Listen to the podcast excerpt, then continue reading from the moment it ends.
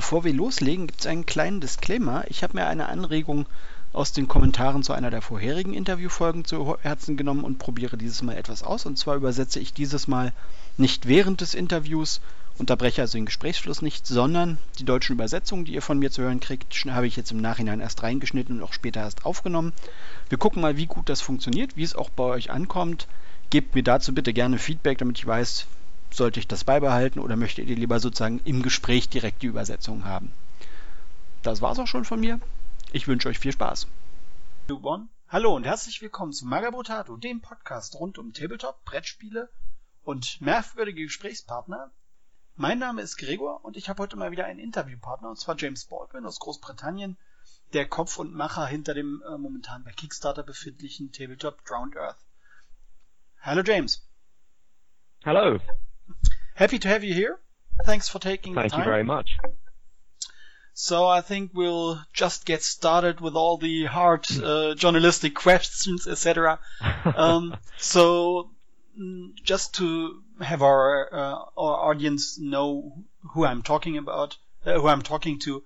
Uh, who are you and what's your your uh, basically background in uh, miniature wargaming? Well, I am a crazy person who decided uh, that uh, um, I should stop talking about making a game and actually make a game. Um, and two years ago, when I started this whole process, it seemed like a very good idea. Uh, now I think I'm completely mad, but uh, it's been a lot of fun. Um, as, as, far as my, my background is concerned, wow, we go a long way back. Um, uh, in ooh, how old was I? I was eight or nine, and uh, my best friend got a copy of Hero Quest. Oh, the um, classic, yeah. Christmas. Yeah, yeah. So we had at that stage. I remember actually, I was reminded the other day that that my probably my first uh, connection with any kind of gaming, or what primed me for Hero Quest, was the fighting fantasy novels. Um, and they they were sort of floating around our school, you know, the kind of choose your own adventure. Yeah. Um, um, also by by Steve Jackson. Um, and uh, so I was I was familiar with the kind of fantasy genre, uh, and I'd I'd uh, been a Tolkien fan since a small child. My mother read me The Hobbit when I was when I was younger. Um, but uh, my friend and I were completely blown away by the concept of having little, um, you know, barbarian and orc toy soldiers running around on a map and rolling dice and opening chests with treasure in them. It was uh, it was incredible, um, and it's all gone downhill from there, really. Uh, did you work in the in the wargaming industry before, or is basically Drowned Earth your your first professional foray into the business? Um, I'm a commission painter. Um, Ah, okay. So I've been working in the miniatures industry for some time in, in that capacity. Uh, so it's been very, uh, very interesting to meet people, and you know, I've had a lot of, I've had a lot of good knowledge uh, to to benefit from talking to people who I know and talking to people in the industry to gather uh, advice uh, to put it together. Um, and I think that's essential, really. You, you need to, uh, anyone who's thinking of doing something like this, you need to meet people who've done it before and ask them a lot of questions and buy them a lot of beer. Yeah, the usual. So, als erstes habe ich James gefragt, wie praktisch sein Background lautet. Sein Einstieg in das ganze Hobby ist wie bei so vielen von uns Hero Quest gewesen, was er als irgendwie acht- oder neunjähriger Knirps kennengelernt hat. Das war sein Einstieg in den Bereich Miniaturen. Und sein Fantasy-Einstieg ist im Grunde genommen das gewesen, also bei den Engländern nennt sich das Fighting Fantasy Books. Wir kennen das in Deutschland eher als Abenteuerbücher. Das sind diese Bücher, die man im Endeffekt, äh, wo man nur einen Absatz liest, dann steht eine bestimmte Zahl dahinter, entscheide dich für Handlung so und so, blättere weiter zu Eintrag Nummer so und so. Das war sein Einstieg. Sein beruflicher Kontakt mit der Tabletop- und Miniaturenszene ist äh, der eines Auftragsmalers, er hat ein, ein eigenes kleines Bemalstudio, bemalt da im Auftrag für die Leute Miniaturen, ist aber selber so in der Entwicklungs- und Herstellungsbranche, was den Tabletop-Bereich angeht, relativ unbeleckt. Er hat sich natürlich Rat geholt und Informationen geholt und hat sich praktisch Sachen erklären lassen, auch Fallstricke erklären lassen von Leuten, die das Ganze schon gemacht haben, das Probleme schon kennen Aber er selbst hat jetzt gesagt, okay, ich sollte nicht nur darüber reden, ein eigenes Tabletop-Spiel zu entwickeln, ich sollte es auch einfach mal tun. Hat jetzt zwei Jahre Entwicklungszeit reingesteckt. Thanks for that. Um, then let's let's basically get down to business. Uh, what is uh, Drowned Earth about? The game. What's the what's what would you say is is the genre it's settled in, and well, what's it about? Yeah genre is a, is an interesting one because because uh, I, I have sort of gone through stages of calling it various different things. When I first started, um, my idea was to make a post-apocalyptic game, um, but as the story has evolved, as I've been telling it. Um, we've gone further and further away from the apocalypse to the degree that now it's at least 400 years in the past. It might, excuse me, it might even be as much as a thousand years in the past.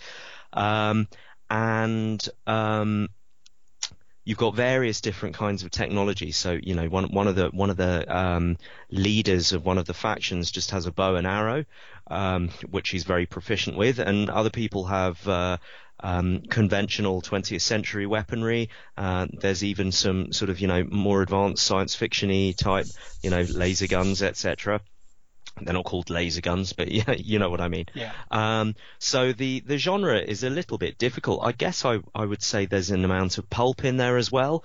You've definitely got some some Jules Verne, some H.G. Uh, Wells, uh, Lost World dinosaurs mm. running around, um, and uh, yeah, I, I, think the the term that I've heard other people use, which I like the most, is alternate sci-fi. Okay, yeah, that uh, sounds about right when, when I look at the Kickstarter, because my first association was, okay, it's post-apocalyptic, but not really, because uh, that's not this, that classic Mad Max uh, um, gas-driven cars in, in a desert yeah, thing, yeah. but instead it's a jungle with dinosaurs and and and uh, even anthropomorphic dinosaurs, etc.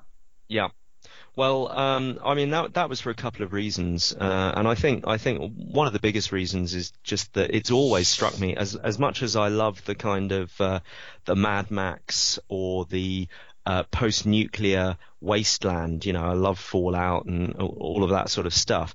Um, I don't think it's all that realistic because I think what would happen after uh, civilization crumbles uh, is nature would uh, take over um, and I've been very influenced by various things. I, I visited uh, many years ago um, the temple complex in Cambodia, Angkor Wat. Mm. Um, and that's incredible. That's got a thousand years of jungle growing um, over and through these buildings. And it really does feel as though nature is trying to not just reconquer, but, but to sort of eradicate all sign that anything but nature was there. Um, and I found that that was a very sort of powerful mental uh, image to mm. me, and it's sort of stayed with me. Yeah, makes makes sense actually. Uh, same goes for the for the ruins in Southern America. Yeah, similar yeah, similar picture. Yep. Okay, cool. Yeah, that's a uh, that's something I haven't seen before in, in miniature wargame. I don't know if it already existed with another game, but you can't know every game, so no, not. I mean, not to my knowledge. People have. Uh, one of the interesting things about the project is that people have have come across it and and said to me, "Oh, that reminds me a little bit of this or a little bit of that." There's nothing quite like it. Somebody talked about a, a comic strip called uh, Cadillacs and Dinosaurs, I think it was, yeah, or something like that. Rings um, a bell with me rings a bell. Yeah, yeah. It wasn't something I'm not. I'm. I, I mean, I like them, but I've never. I've never got into comic books particularly. Uh, so it, it, I wasn't familiar with it. Um, and the other one was Thundarr the Barbarian. Um, okay. Which I don't know whether you guys had that in Germany. I'm pretty sure we didn't have it in the UK, which is where I'm from. It's a, it's an American cartoon.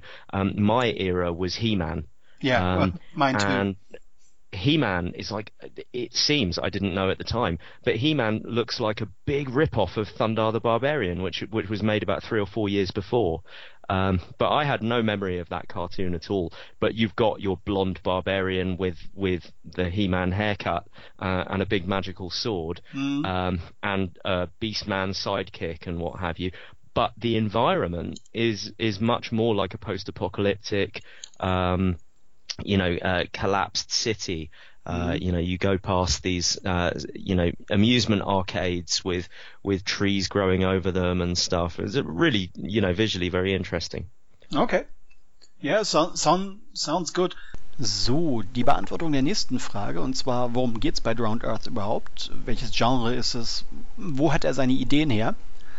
Ähm, seine Ursprungsidee war eigentlich ein klassisches postapokalyptisches Setting. Das war die Ursprungsidee, hat er festgestellt, dass sich die Pläne, die er hatte, die Designs, die er im Kopf hatte, ganz schnell von diesem klassischen äh, Autos in der Wüste wegbewegt haben. Und er gesagt, okay, eigentlich ist es viel interessanter, was passiert denn sozusagen so richtig lange nach der, nach der Apokalypse. Und hat gesagt, okay, Inspirationen sind dann Sachen wie Jules Verne, wie dieses klassische Lost World Setting, ähm, wie Sachen aus dem Pulp-Bereich ähm, Leute, denen er die Idee gezeigt hat, er erklärt hat, haben das so für sich als alternative Science Fiction ähm, definiert. Und der Ansatz bei ihm ist weil das ganze Spiel stark äh, dschungelbasiert ist, dass die Natur sich praktisch die Welt zurückholt. Etwas, was man heutzutage unter anderem im Tempelkomplex Angkor Wat in Thailand sieht oder auch in den äh, Ruinen in Südamerika, gerade Peru und ähnliches. Und zumindest soweit er weiß und äh, zumindest soweit ich das weiß, ist diese Idee als Setting eben dieses, diese praktisch die Natur holt sich die Welt zurück als, als komplette Idee neu. Das gibt es in einem anderen System, soweit er das weiß, bisher nicht. Ähm, auch für mich, ich kenne zwar Ansätze, also Elemente, die irgendwo anders vorkommen, aber so in dieser Komple Komplexität wäre mir das auch neu.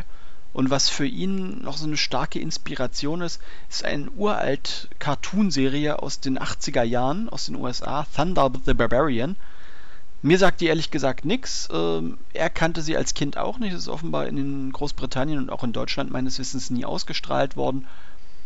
Und das, zumindest laut seiner Erklärung ist das so ein bisschen äh, äh He-Man äh, He hat bei Thunder the Barbarian abgekupfert komische Frisur, muskelbepackter Barbar, großes Schwert und so der, der, der best, der Tierwesenbegleiter. Das ist der Ansatz, wo sein, sein Setting herkommt, wo Drowned Earth herkommt. Und diese Mischung, die er im Spiel in den verschiedenen Fraktionen drin hat, dass es Leute gibt, die sind mit dem Bogen unterwegs, es gibt Leute, die sind mit Bewaffnung aus dem 20. Jahrhundert unterwegs und es gibt halt auch äh, klassische Science-Fiction-Waffen, irgendwelche Energiestrahlen und ähnliches. Shift from, from uh what the game is about, uh, let's shift to a more difficult questions. Uh, what's so special about the game? Why should people put money in? Okay, well, yeah, that I could talk for hours. I thought so. uh, I'll I'll keep it short and sweet. So when I uh, sat down and decided I was going to make a game, uh, and I I, I quickly, um, you know, my two main interests are miniatures games and board games. Uh, and I decided to do a miniatures game for a number of different reasons. One of the biggest ones was community. I think that community grows up around a miniatures game in a way that doesn't really happen so much around a board game. Um, but I decided that I had several design principles in mind, things which I had either not seen elsewhere or not seen done as well as I thought they could be done, or simply just a, a game that has a combination of the things that I really love in miniatures games. Uh, so what are those? One was really dynamic movement. So um, in the Drowned Earth, you can very easily run up the side of a building and jump between buildings. Uh, you can jump off them, you can swim, you can swing on vines all kinds of very, very dynamic movement, uh, and it's actually referred to as dynamic movement in the rulebook um, because there are special rules for it. But I, I tried to find a way of achieving that kind of free running parkour feel, but in a way which was mechanically very, very simple. Um, and uh, so that's one big thing. You know, you've got a lot of terrain interaction, and the game really is very free, uh, very flowing, and very three-dimensional. So, you know, running up, uh, running up buildings and and operating on multiple levels is very, very easy. Um, and the other thing that I uh, that I really wanted to create was a game which had mechanics um, which lent themselves to um, to uh, narrative storytelling. Um, so obviously in the game, uh, you know, th- there there are going to be scenarios, and some of them will be story narrative driven scenarios. Um, but I wanted just the mechanics uh, to encourage storytelling. Um, and so the game has a lot of it. it largely revolves around um, the uh, reaction mechanic and the fact that the reaction mechanic is is limited. Um, so every model has action points. Um, I move a model, then you move a model, then I move a model, etc. Um, but within that uh, I go, you go structure, uh, sorry, alternate activation structure, you can react um, provided you have action points available. Um, and so that means that you really have no downtime in the game whatsoever. Um, you're always either involved in the action or considering your options.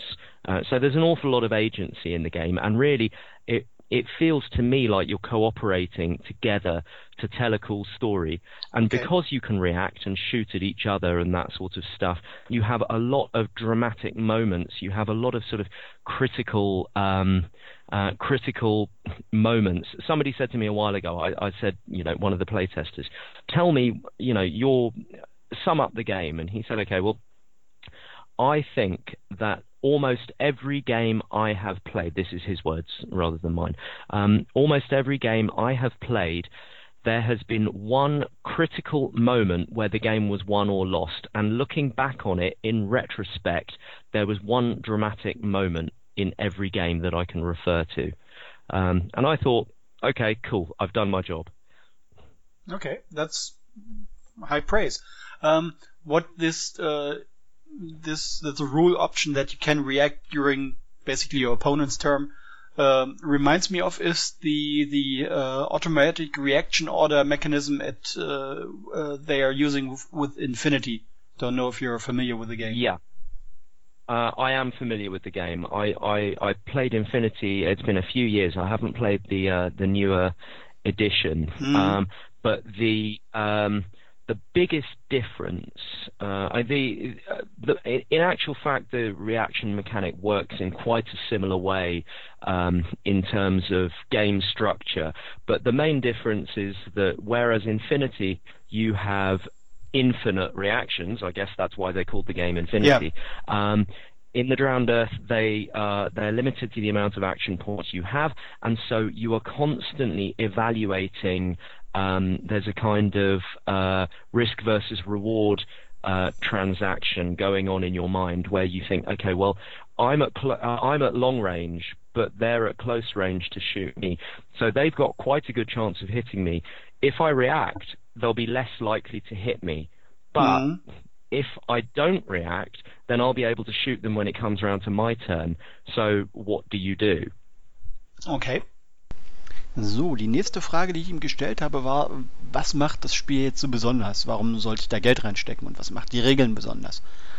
Und äh, James hat erklärt, am Anfang hat er überlegt, mache ich ein klassisches Tabletop oder mache ich ein Brettspiel draus? Und für ihn war der Faktor, warum er sich eigentlich für ein, für ein Tabletop entschieden hat, dass die aktive Community bei Tabletop-Spielen seiner Erfahrung nach deutlich größer ist und auch wirklich deutlich aktiver ist, als das bei Brettspielen der Fall ist. Ähm, das war so der Auslöser, warum er sich fürs Tabletop-System entschieden hat. Und er wollte ein Regelsystem schaffen in einer Form, wie er es sonst bisher nicht gefunden hat, mit einer sehr, sehr starken Vertikalität. Das bedeutet wirklich, das Spiel zeitgleich auf den verschiedensten Höhenebenen stattfinden kann. Er will halt wirklich Sachen drin haben, die man so klassisch aus Pulp-Settings kennt, mit Helden, die sich an der Liane langschwingen, wo viel geklettert wird, wo irgendwelche Abgründe durch Springen überwunden werden müssen er möchte so ein bisschen diesen Freerunning und Parcours-Aspekt drin haben. Also wirklich den, den Ansatz zu fahren, da soll ständig was passier passieren. Es ist sozusagen kein organisiertes Militär, was da irgendwie äh, geordnet vorrückt, sondern das sind im Endeffekt alles Helden, die eben sich im Dschungel an Lianen langschwingen und sich gegenseitig den die Fresse polieren. Was er mit reingenommen hat, was auch durchaus inspiriert ist durch das Regelsystem bei Infinity mit den automatischen Reaktionsbefehlen, ist ein Reaktionsmechanismus durch Aktionspunkte. Das bedeutet, jedes Modell hat eine bestimmte Anzahl Reaktionspunkte, Die kann es einerseits im eigenen Zug natürlich benutzen für verschiedene Aktionen, kann sie aber auch aufsparen, um sie eventuell im Zug des Gegners einzusetzen. Das bedeutet, man hat jederzeit die Möglichkeit, auf Aktionen des Gegners zu reagieren, solange man die notwendigen Aktionspunkte hat. Man kann Aktionen des Gegners unterbrechen, eventuell, wenn er einem in die Schusslinie läuft, eben das Feuer öffnen. Oder auch, äh, ja, sich an einer Liane äh, aus dem Weg schwingen oder auf den Gegner zuschwingen, um das jetzt mal so beispielhaft zu erzählen. Und sein Ziel ist eigentlich weniger ein kompetitives Spiel, auch wenn man natürlich gegeneinander spielt, sondern er will, dass die Spieler, die miteinander, Schrägstrich, gegeneinander spielen, gemeinsam eine Geschichte erzählen und auch dramatische Szenen erschaffen. Currently, you have uh, in the Kickstarter four factions, factions, and as far as I could see, uh, those two that uh, had to be unlocked via stretch goals have been unlocked, right? Yes, that's right. That's okay. right. We um, we actually were lucky enough to unlock um, both of the uh, locked factions and the rulebook in the first day of the campaign. That's always nice for people uh, checking the the project out later. Um, and yeah, I think uh, somebody mentioned to me that you've hinted about a fifth faction being planned. Yeah, so we uh, what um, I had uh, six special pledge levels where somebody could um, design their own character. Mm. Um, and we would then have it concepted and sculpted, and it would be a model which would be available in the range. And those models were mercenary models, so ah, okay. they could go with any faction. Um, however, um, there were six of those pledge levels, and we've we've managed to uh, uh, to get rid of all of them. So there are going to be six new characters. So it occurred to me that actually it would be very sensible to make them a faction of their own as well. So you can you can use them individually with another uh, crew if you want to, or you can use them together as a faction of their own. Okay. So, im Kickstarter sind bisher vier reguläre Fraktionen enthalten. Zwei davon wurden per Stretch Goal freigeschaltet, zwei waren sozusagen als Kernthema drin. Und es gab Andeutungen in den Kommentaren dort, ähm, dass eine fünfte Fraktion kommen soll. Ich habe jetzt natürlich nachgehakt, was es damit auf sich hat. Und äh, die Gerüchte trafen zu, es wird eine fünfte Fraktion geben. Und zwar gab es sechs Pledge, praktisch nicht Levels, sondern sozusagen sechs Leute konnten auf einem Pledge-Level mitmachen, wo sie das Design einer einzelnen neuen Figur mitbestimmen können. Ähm, ursprünglich waren die äh, jeweils als Söldner gedacht, die man für jede beliebige Fraktion dann entsprechend einsetzen kann, um Schwächen der Fraktion auszugleichen oder Stärken nochmal weiter zu unterstützen. Und dann hat er irgendwann überlegt, ähm, wenn ich schon sechs Designs sozusagen neu mache, dann können die doch als bunt gemischte Fraktion auch als also bunt gemischt eigene Fraktion aufgestellt werden. Die Regeln dafür zu schreiben ist ja vermutlich nicht das Problem daraufhin hat er sich wirklich entschieden, okay, die Söldner können potenziell auch als eigene Fraktion gespielt werden, wenn man das gerne möchte. So, uh, aside from this uh, mercenary faction, how do the the different the four different main factions differ from each other uh, game wise? Not not flat wise, okay, but so how how, diff- how different do they play? Sure. Well, I'll, I'll, very briefly describe the fluff just so people can put sure. put them into context. But uh, the uh, the first faction are the artifactors, and they're kind of adventure archaeologist explorer uh, types. Um, they are quite mobile, very agile. They're good at mitigating damage by not getting hit or by getting out of the way. So they're good at dodging. They're good at hiding. Um, they, uh, some of the models have stealth uh, that sort of thing. They are slightly underpowered when it comes to close combat, and they're kind of average when it comes to ranged combat. Okay. Uh, faction number two are the Firm. They're basically the gangsters, the organized criminals of the mm. Drowned Earth. Um, and they are uh, damage dealers. So they're kind of a jack of all trades faction in that they are good at both um, close and uh, ranged combat. Um, they're slightly better armored uh, than average, but they are not particularly. They're, they're less mobile. Um, so they're they're a fairly um, centrist faction, really, in the sense that they they don't excel at any one thing, but they're also not bad at anything either. Um, Next one down the line are the militia, and the militia are ranged specialists. They're not much use in close combat. They're uh, not super mobile either, uh, but they're very good at range, and they've got some they've got some nasty tricks up their sleeve as well, uh, explosives and smoke and uh, some cool uh, cool effects and special weapons. Yeah. Uh, and then last they've, down they've got the a line- they've got a gorilla with a chain gun. that explain- that, that chain gun, explains a lot.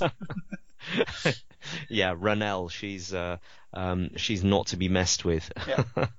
um, and then the last faction of the bondsmen, who are basically they're they're sort of bounty hunter, slave breaker uh, type uh, folks. So there's a lot of slavery in the Drowned Earth, and and and it.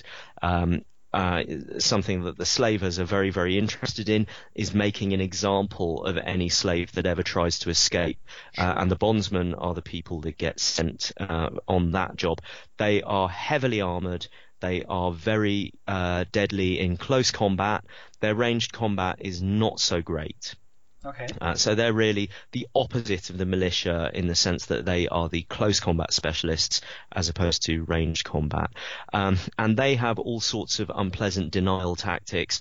Uh, they uh, they stun. They try and knock your models over um, and do other things in order to in order to get into close combat as soon as possible.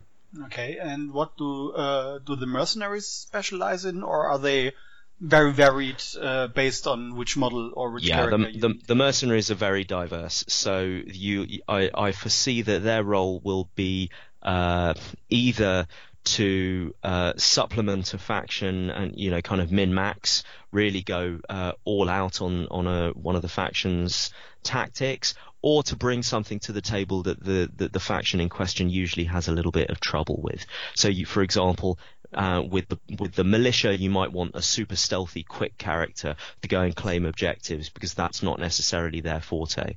Um, uh, but as far as working together is concerned, they're again a, perhaps a little bit like the firm. They're they're much more diverse. Although I suspect that the models themselves uh, will be um, quite specialized, each of them.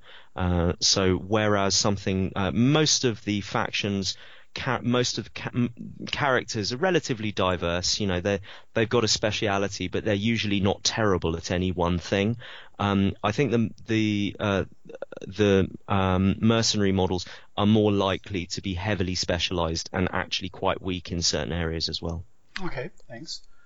Um, Uh, and of course, I should talk about the dinosaurs. uh, Yeah, uh, please there do. Are, there are a whole bunch of dinosaur models. Um, so the dinos, um, uh, there are a couple of purposes uh, for the dinosaur models, and one of them it will be fully realized, and the other one is a sort of plan for the future. I'll see how much of it I can get into the rule book, but it it just really depends on time after the Kickstarter and how much time I have to to develop extra rules the the thing that's definitely in the bag is that they're they're also like mercenaries. They're faction neutral, and any faction can uh, swap out a couple of characters to buy in some some dinosaur models, um, provided you rear them from egg. Uh, certain dinosaur species in the drowned earth can be trained and can be used as attack dogs or mounts. Uh, you might have seen there's a model Mm, um, which is uh, Archer Girl on a on a Velociraptor. Well, she's the leader of the Artifactors faction. mm, Um, so uh, that's a bit of fun. Uh, so the other purpose of the dinosaurs, sorry, I just realised No I, I started and didn't didn't finish, um, is that um, I'm hoping to use them in certain scenarios as NPC models, mhm. um, and uh, I've got some plans for the future, possibly some artificial intelligence, card-driven mechanics, Okay. that sort of thing. But I shouldn't really be talking about that during the Kickstarter because um, we we won't see it for a little while Yeah. yet. Um, aside from that, uh, the the dinosaur models I'm already seeing might get used in a, a completely different game we have uh, at for for conven- conventions and events. Um, some of our editorial team developed the rules. Um, tanks versus cavemen. Bunch Oh, and why bun- not? yeah, and we already have uh, dinosaurs as random elements. So uh, um, Awesome. a, a pack of pack of velociraptors probably would fit in very well. They'd be pretty welcome. Yeah, Yeah. yeah, that sounds cool. Uh, we were at Salute uh, mm-hmm. two weeks ago. Uh, and somebody had a Jurassic Park table. They'd they'd uh, they'd put a whole table together with okay. the with the jeeps and the big sign mm. and what have you. It, it looked like a lot of fun. Okay. Wenn wir schon beim Thema Fraktionen sind, habe ich dann direkt nachgehakt. Wie unterscheiden sich denn die, eigentlich die verschiedenen Fraktionen bei Drowned Earth, was das Spiel angeht? Und ähm, das im Endeffekt seine Antwort war wie folgt. Die Artifactors, eine der beiden Kernfraktionen, fallen in den Bereich ein bisschen Abenteurer, Entdecker, Indiana Jones. Hoch, sehr, sehr beweglich, sehr, sehr mobil, können also wirklich mit dieser Vertikalität sehr, sehr stark arbeiten, sind im Fernkampf durchschnittlich, also weder besonders gut noch besonders schlecht, sind aber im Nahkampf, ja, man sollte sie nicht in den Nahkampf schicken, sonst kriegen sie von je, nahezu jeder anderen Fraktion die Fresse poliert. The Firm, die zweite Kernfraktion, besteht praktisch aus Gangstern und Kriminellen sind weniger beweglich als die Artifactors, sind was Nah- und Fernkampf angeht einigermaßen durchschnittlich, haben aber keine, ja, so wirklich klassische Schwäche. Sie sind, können alles ein bisschen, aber nichts wirklich herausragend. Also klassisch so der Jack of all Trades, nirgendwo wirklich schlecht, aber auch nirgendwo wirklich gut. Die Militia, die dritte Fraktion, sind ganz klar auf den Fernkampf fokussiert, sind im Nahkampf massiv schlechter als die meisten anderen Fraktionen, sind nicht so beweglich wie die meisten anderen Fraktionen. Dafür hat nahezu jedes Modell eine entsprechende Fernkampfwaffe und sie haben eine Gorilla-Dame mit, ähm, mit einer Gatling Gun. Das erklärt, glaube ich, das Grundkonzept der Mannschaft sehr gut.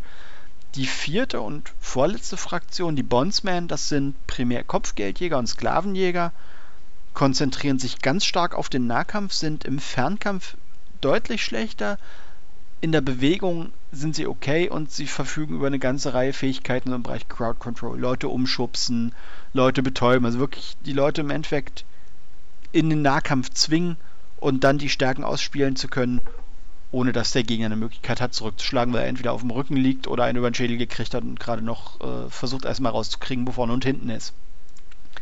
Die Söldner sind wie nicht anders zu erwarten, dann wiederum modellabhängig. Also die werden keine explizite Stärke als Gruppe haben, eben damit man sich entscheiden kann, will ich meine reguläre Fraktion einfach ausmaximieren, indem ich einen Söldner reinnehme, der genau in dem Bereich sehr, sehr gut ist, oder will ich eine Schwäche meiner eigenen Fraktion ausgleichen, indem ich eben einen Söldner nehme, der zum Beispiel bei The Firm besonders gut im Fernkampf ist oder äh, für die Bondsmen jemanden, der sehr, sehr beweglich ist. Das ist sozusagen eine Möglichkeit, die verschiedenen Fraktionen ein bisschen auszugleichen und als eigene Fraktion sind die, sind die Söldner also wirklich sehr, sehr variabel. Da kann man sich nicht wirklich auf einen bestimmten Stil festlegen.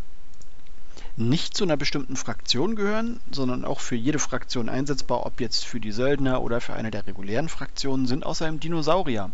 Einerseits wird es Modelle geben, wo Dinosaurier als Reittiere dienen. Den ersten da gibt es bereits zu sehen, die Anführerin für die Artifactors reitet auf einem Velociraptor. Äh, kleinere Dinos sind in der Rolle vorgesehen, die ähnlich wie, wie Kampfhunde funktionieren. Im Endeffekt ähm, die Möglichkeit, sie den Gegner auf den, auf den Hals zu hetzen, um ihn auszubremsen, um ihn zu beschäftigen, bis die wirklichen Totschläger da sind. While we're already talking about the, the models, um, are you designing the models yourself or somebody else doing that? No, so they're my concepts, uh, okay. but I have a concept artist uh, I, have used the same concept artist for all the characters mm. um, so far. Um, so I explain the concept to him and say something about posing and equipment and uh, you know a general aesthetic. Generally, I, I, I, send him lots of Google image links. okay. Um, and then he he comes back with a uh, concept uh, which I then hand to a sculptor, and I've I've worked with uh, six sculptors now. Okay. Uh, have you already decided who you're going to work with when it comes to casting the miniatures? Yes, yes. So half of the uh, faction characters are already cast. Okay. Um, so uh, that that's why the, the starting goal was very very low. It was just mm-hmm. five thousand pounds, um, and the reason for that is that I had already had them printed and I'd already had the master molds made. Okay. Um, so they're all in metal mm. But the guy I use is a genius. Uh, okay. You know, they, uh, the the number one feedback that I've got from uh, from the models, and we, we heard this a lot at Salute, was people just I had I primed them, um, and people picked them up and said, "Oh wow, they're metal." Uh, I was really expecting them to be resin uh, because there's, you know, there's they've got such crisp Mm. detail. Um, so I'm I'm a painter and I'm quite obsessive about quality, um, Sure. and so you know I, I spent a long time trying to find the the the, the right matchup uh, to get them printed and to get them uh, uh, to get them cast by somebody really fantastic. And in fact, um, a, a, a German game, Freebooters Fate. Mm, Werner Klocke. Uh, yeah, I know him. Yeah, we're we're using the same caster he uses. Ah, so- okay. Uh, would you be willing to reveal the, reveal the name? Do you know? I don't know if I can on a okay. podcast. Okay, that's that's Um, okay. that's but, fine. Uh, I'll I'll ask him, and uh, Uh, if in- is, if then- necessary, then uh, we can put if- it in the description. Yeah, we can put it Yeah. in the description. It would be for me. It would be just interesting to know if it's Rob Alderman or if it isn't. From Oh, I see. Games. Yeah, no, it, it, it isn't. It's um, in, in mainland Europe rather than the UK. Ah, okay. Ich wollte natürlich auch wissen, wer seine Modelle produziert, bitte die, die Ränder produziert.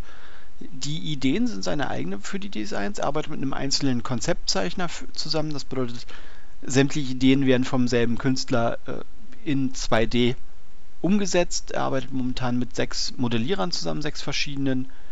Die Hälfte der Modelle, die sozusagen für die Startfraktionen gedacht sind, haben auch bereits Gussform. Also er hat die zwei Jahre Vorbereitungszeit auch genutzt, um Sachen schon vorzubereiten, um möglichst schon Sachen aus eigener Tasche vorzufinanzieren.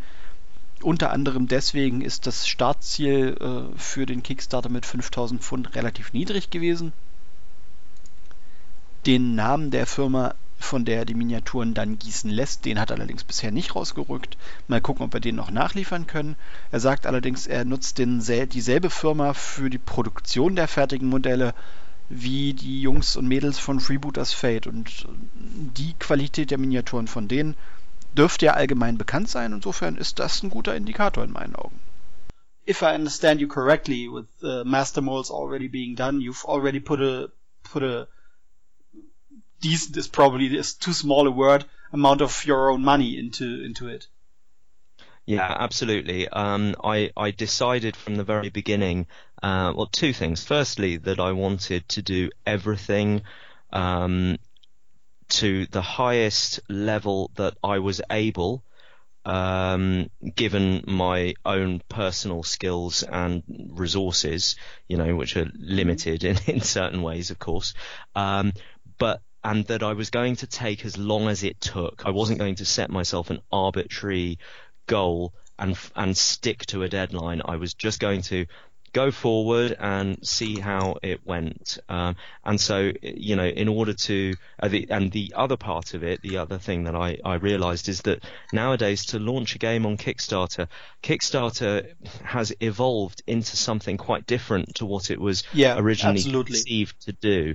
Um, and so as, as a, as somebody who I think Kickstarter was designed for, I feel an awful lot of pressure from uh, competition from huge Mm. companies that, that have massive marketing budgets and, and, and huge workforces and lots of resources. And, you know, they throw away free stuff like candy. Yeah, Um, Cool Mini or Not is the best example for that. Yeah, exactly. And you know they're they're making board game vinyl. Those things, particularly in the numbers uh, Yeah. that they uh, that they are making them in, they cost them pennies. Yep. You know, so it's really easy for them to give a huge amount of, of you know free stuff away. Whereas you know for a small producer making high quality Mm. metal multi-part you know miniatures, it just it just isn't viable to do that. Yeah. Um, and so in and, and also you know it, it, I think four or five years ago, um, Kickstarter was a place where you could just put up photos of three or four miniatures, um, sculpts, and a whole load of concept art, Yeah. and say, "Can I have some money, please?" And people would say, "Yes, I like what you're doing." Now they just won't do that. Yeah, the Uh, the know, demands have the demands have grown. yeah, yeah, yeah, and uh, you know, I mean, I, I, I don't, I don't have anything against. I certainly back far more Cool Mini or not Kickstarters than I should do. Uh, so you know, Yeah, I don't have too. anything particularly against the way that Kickstarter has uh, has evolved. I'm just aware of it, and I know that that as a producer.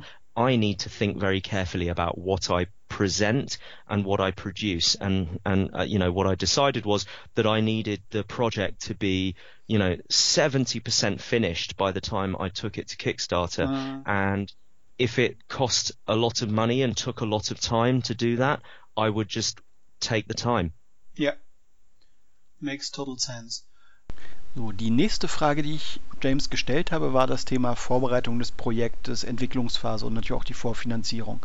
Er hat mir erklärt, für ihn war es wichtig, eine Qualität in der Vorbereitung abzuliefern, die seinen eigenen Fähigkeiten entspricht. Das Ganze nicht als Rush-Job, also nicht eben schnell hingerotzt zu machen, sondern zu sagen, okay, ich nehme mir die Zeit, die es braucht. Ich habe keine Deadline, zu dem Zeitpunkt muss das Projekt stehen, sondern es braucht so lange, wie es braucht und erst dann gehe ich zu Kickstarter. Kickstarter ist auch für ihn nicht mehr die Plattform, die es sozusagen konzeptionell mal war für kleine Projekte, wo man hingehen kann, hier Leute, ich habe eine Idee, zwei, drei Designs, eine Menge Konzeptart, Text und zu sagen, so, hey, wäre cool, wenn du mir Geld dafür gibst und die Leute dann sagen, ja klar, hier hast du ein bisschen Geld von uns, die Idee finden wir gut.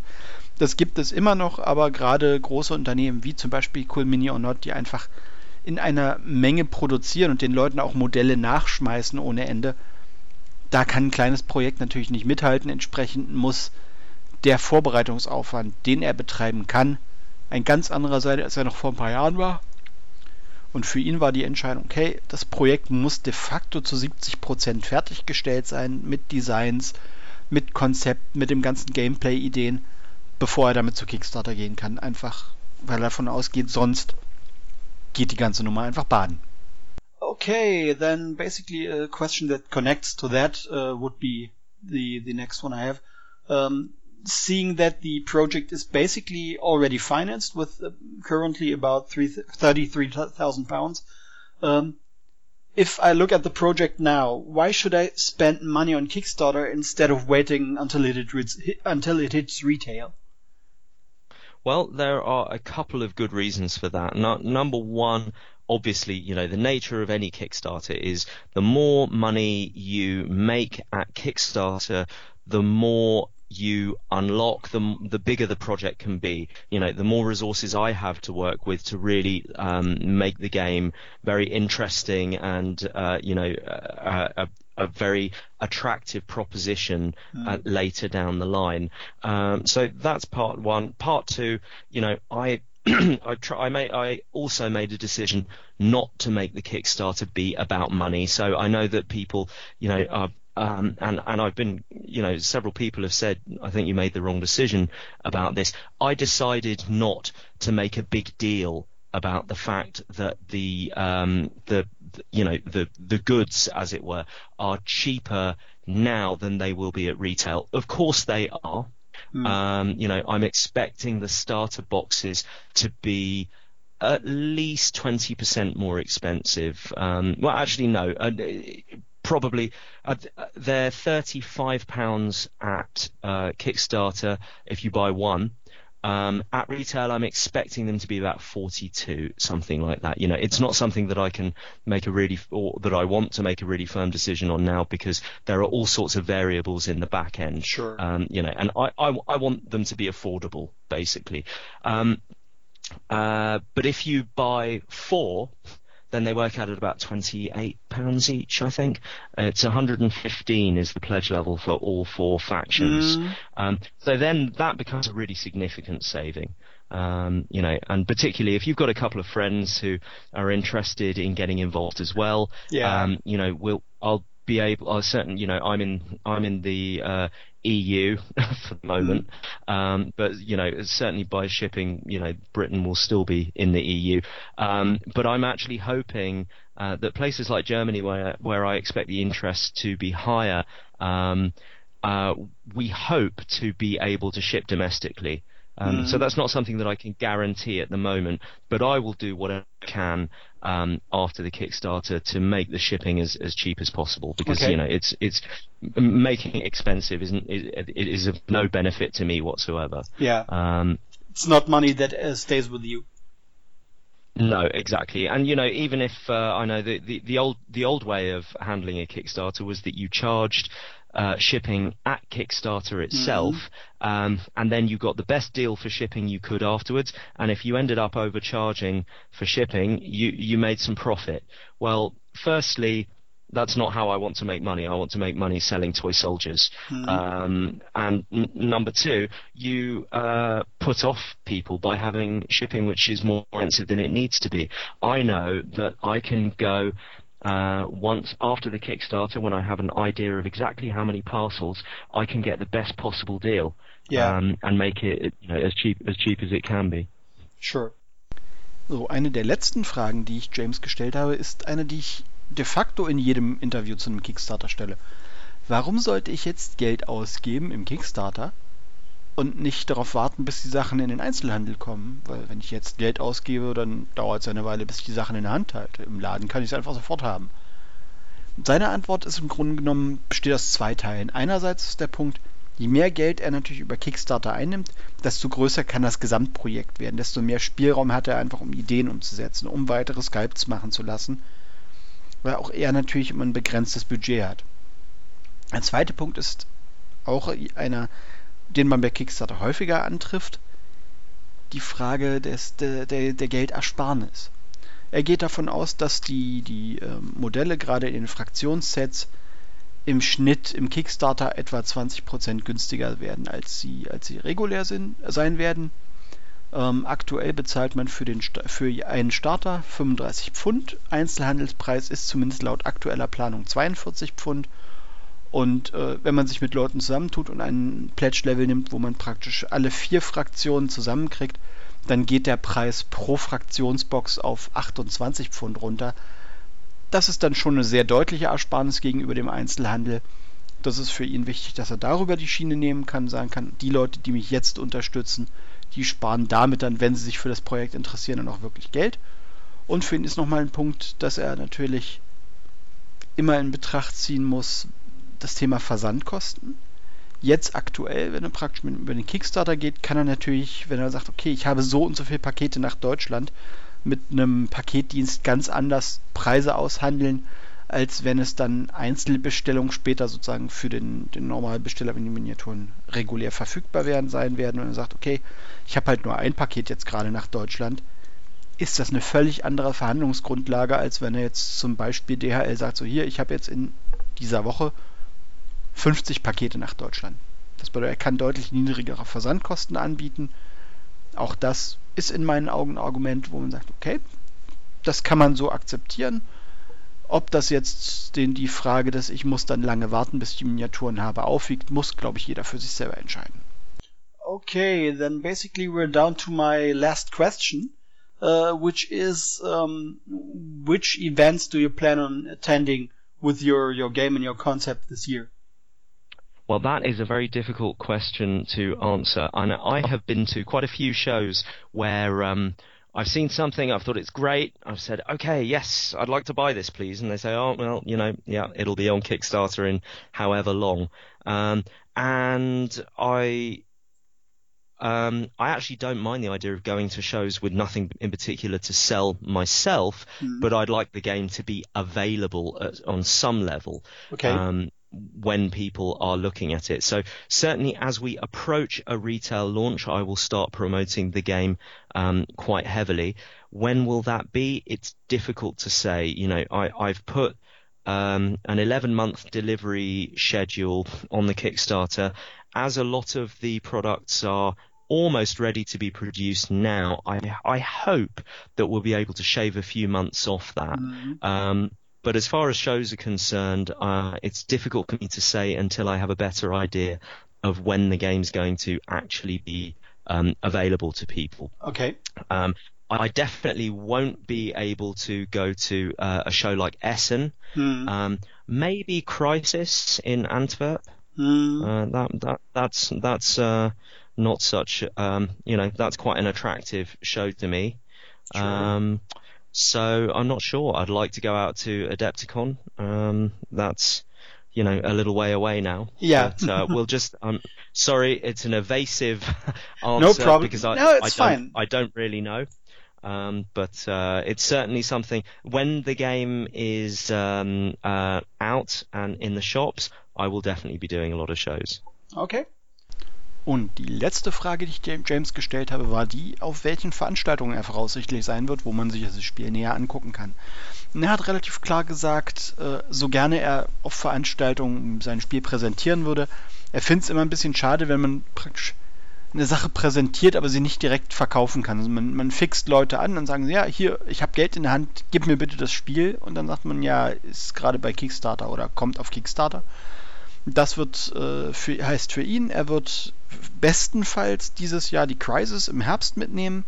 Essen und ähnliches ist für ihn nicht stemmbar, aber sobald die Sachen nah am Auslieferungszeitpunkt sind und er eine Vorbestellermöglichkeit anbieten kann und anbieten will, wird er auch anfangen, das Spiel auch auf Veranstaltungen zu promoten. The time, um, I'll let you know when you, when I'm done and the the podcast is online, so you can post it in an update on on your your Kickstarter or something like that. All I right. Will do. I will do. Fantastic. Have a, have a nice weekend. Bye. Okay. Bye bye. So, und damit sind wir auch schon durch für heute. Vielen Dank für eure Aufmerksamkeit. Ich hoffe, es hat euch gefallen. Ich hoffe, es war für euch interessant.